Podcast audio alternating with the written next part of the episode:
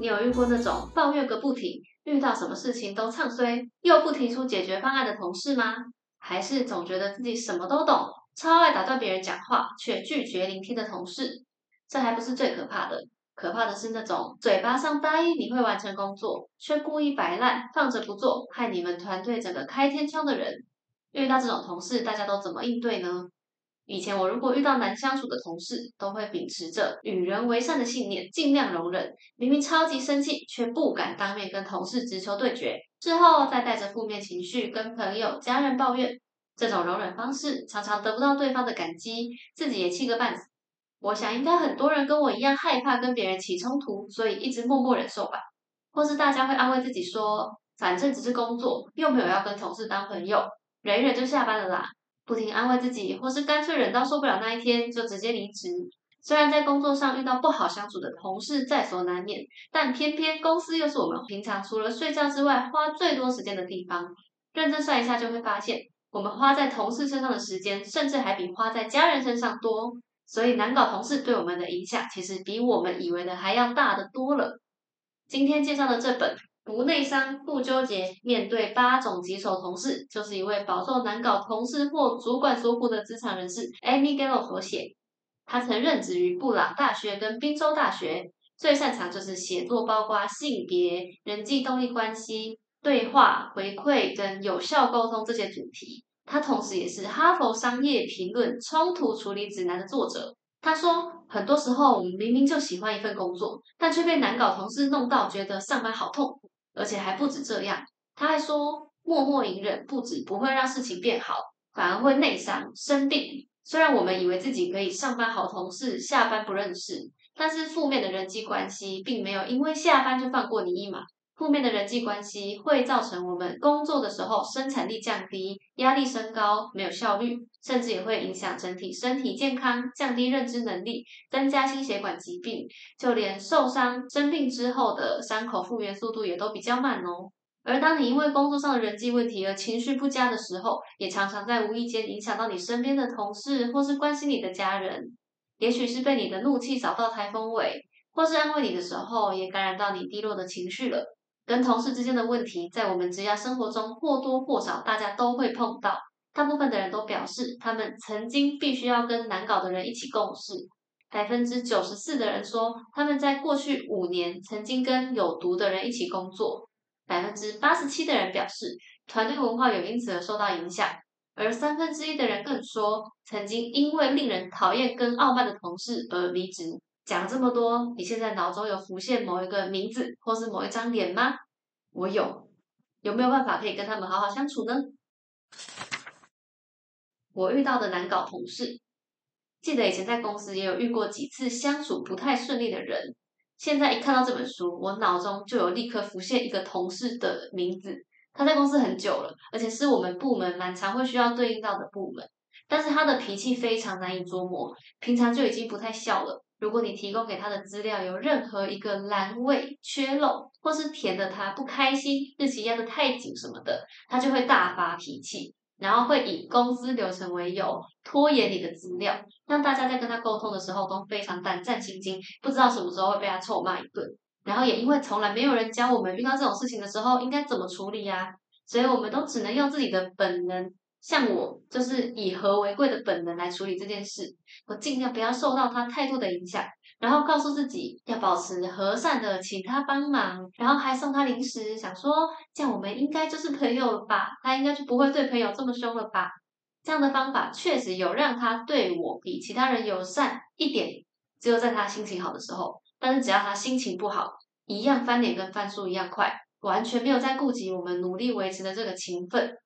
后来我看清这件事情之后，就决定之后都公事公办了，资料越早给他越好，该跟催就跟催，他要凶我，我也不想跟他计较，反正我不想要再浪费更多心思在这个人身上了。现在回想起来，我的方法虽然没有不好，但是对于我跟这位同事的关系也没有什么帮助。如果当时有人可以给我一些应对的建议，我应该可以做得更好。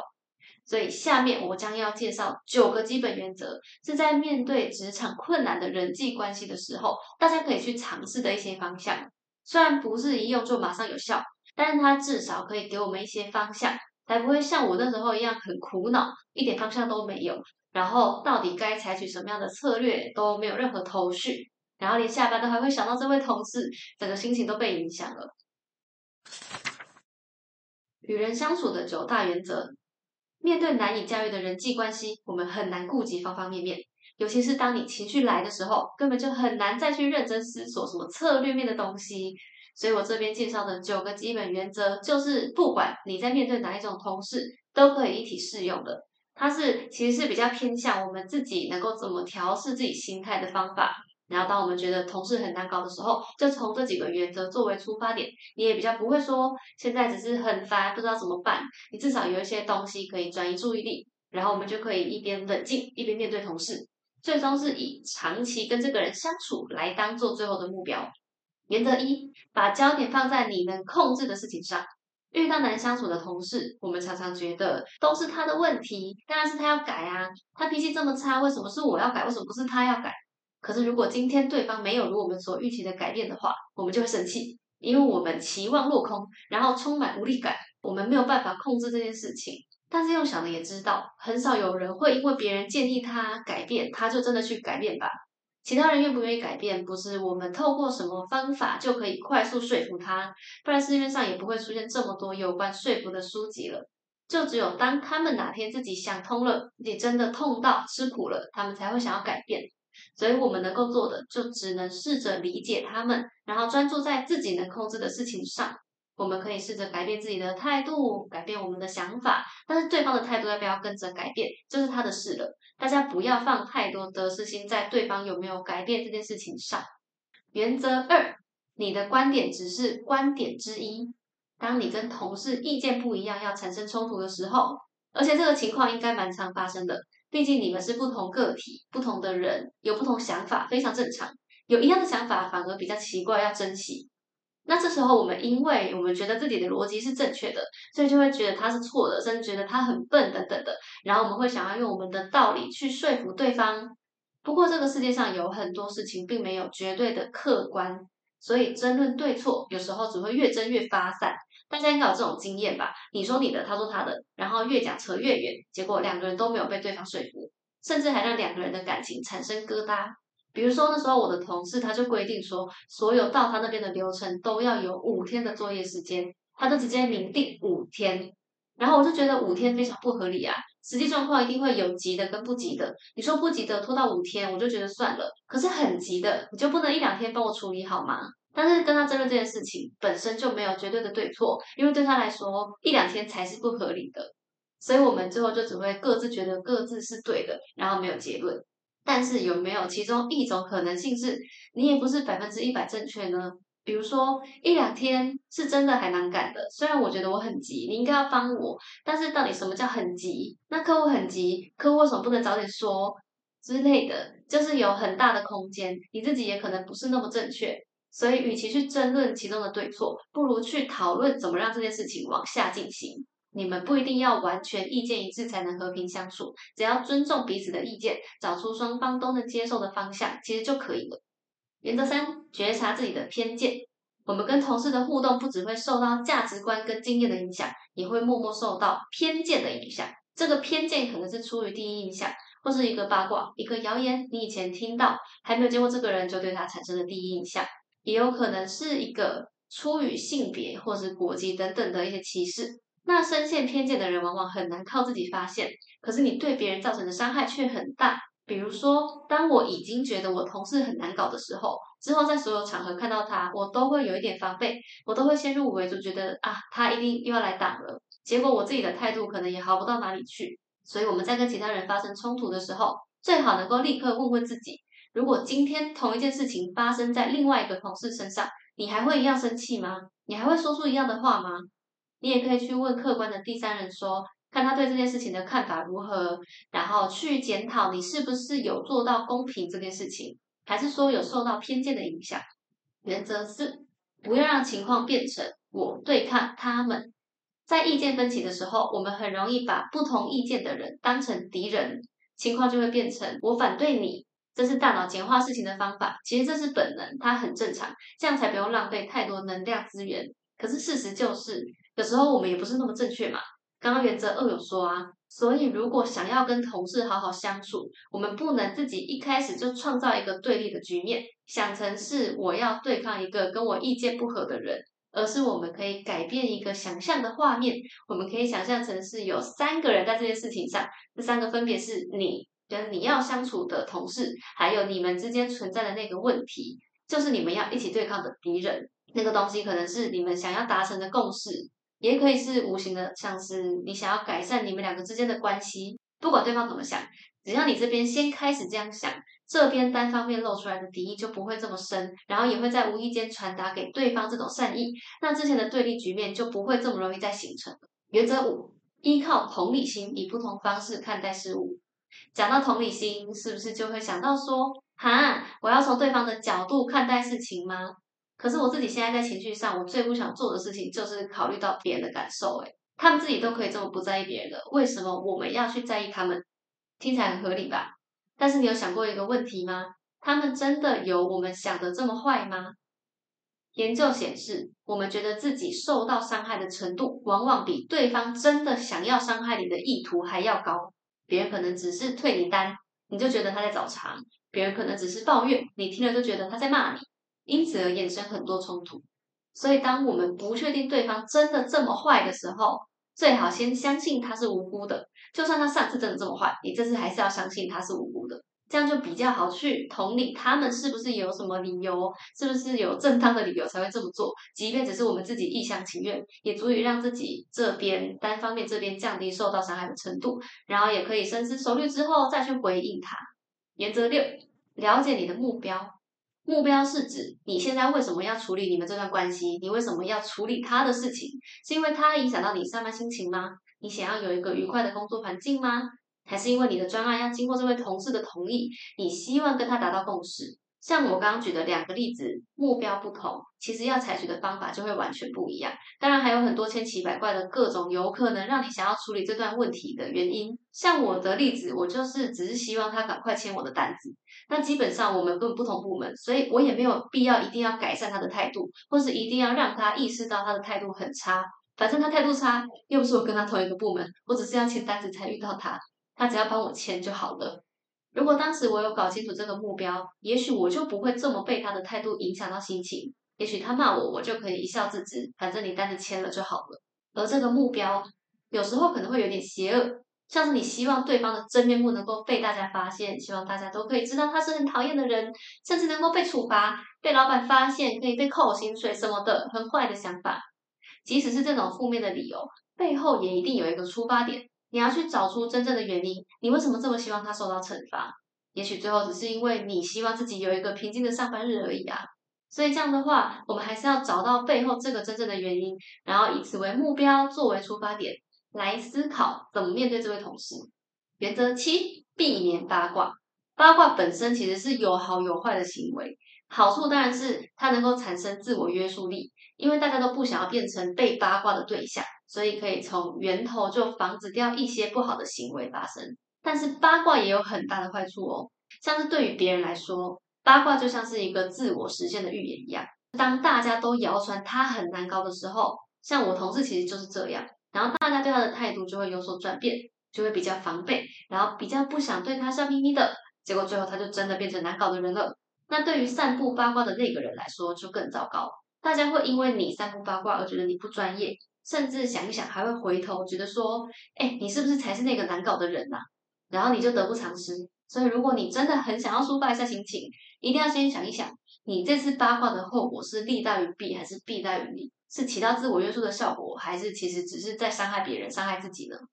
而如果你今天是为了工作上要寻求帮助，而必须得谈到某一个人、某个第三者、第四者，那你务必要慎选交谈的对象跟分享内容，他们是不是能够真的给你建议，这样才能够得到真的有用的帮助，而不是最后只变成八卦传出去了，可是你也没有得到任何需要的东西。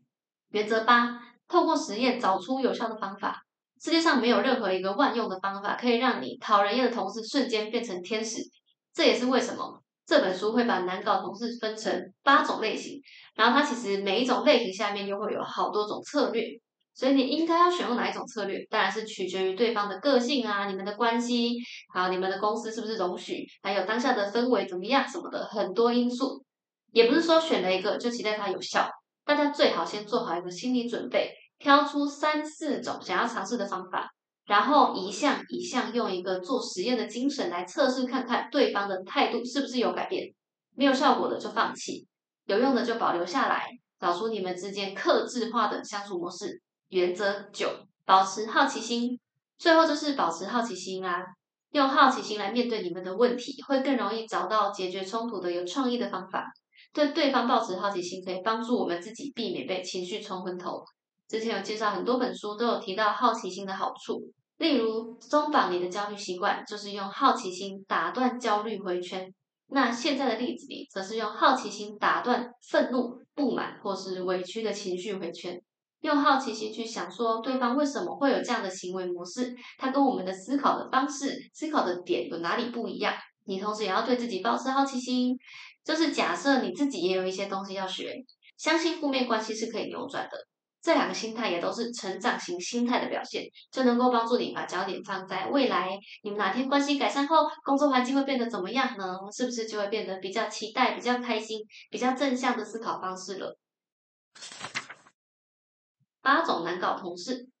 当我们觉得在公司的人际关系遇到瓶颈的时候，我前面刚刚介绍的九个基本原则可以稍微给我们一点方向，才不会那么无力、那么空虚。不过一样米养百样人，难搞的人也分成很多种。以前遇到难搞同事，对我们来说，反正就统一都归类到讨厌鬼群组嘛。我们应该常常就是同一套反应吧。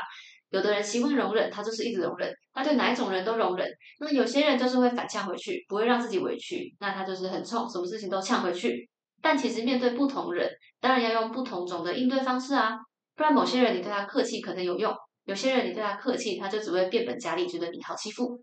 那这就是这本书为什么会把常见的难相处同事归类为八个类型。八种类型分别是：缺乏安全感的老板、狂抱怨的悲观者、永远不会顺利的受害者。被动攻击型的同僚，自以为无所不知的小聪明，媳妇熬成婆的施虐者，隐晦的偏见者跟政治操弄者，大家可以思考看看，你身边有没有出现这种人？如果有想到的话，就真的非常推荐这本书里面针对每一种类型的同事的相处策略，然后也有建议你可以使用的话术，还有你可以怎么思考，怎么去探索这个人的行为等等的。或是我也会把这种类型整理到我的 IG，大家可以到上面看看应对的策略哦。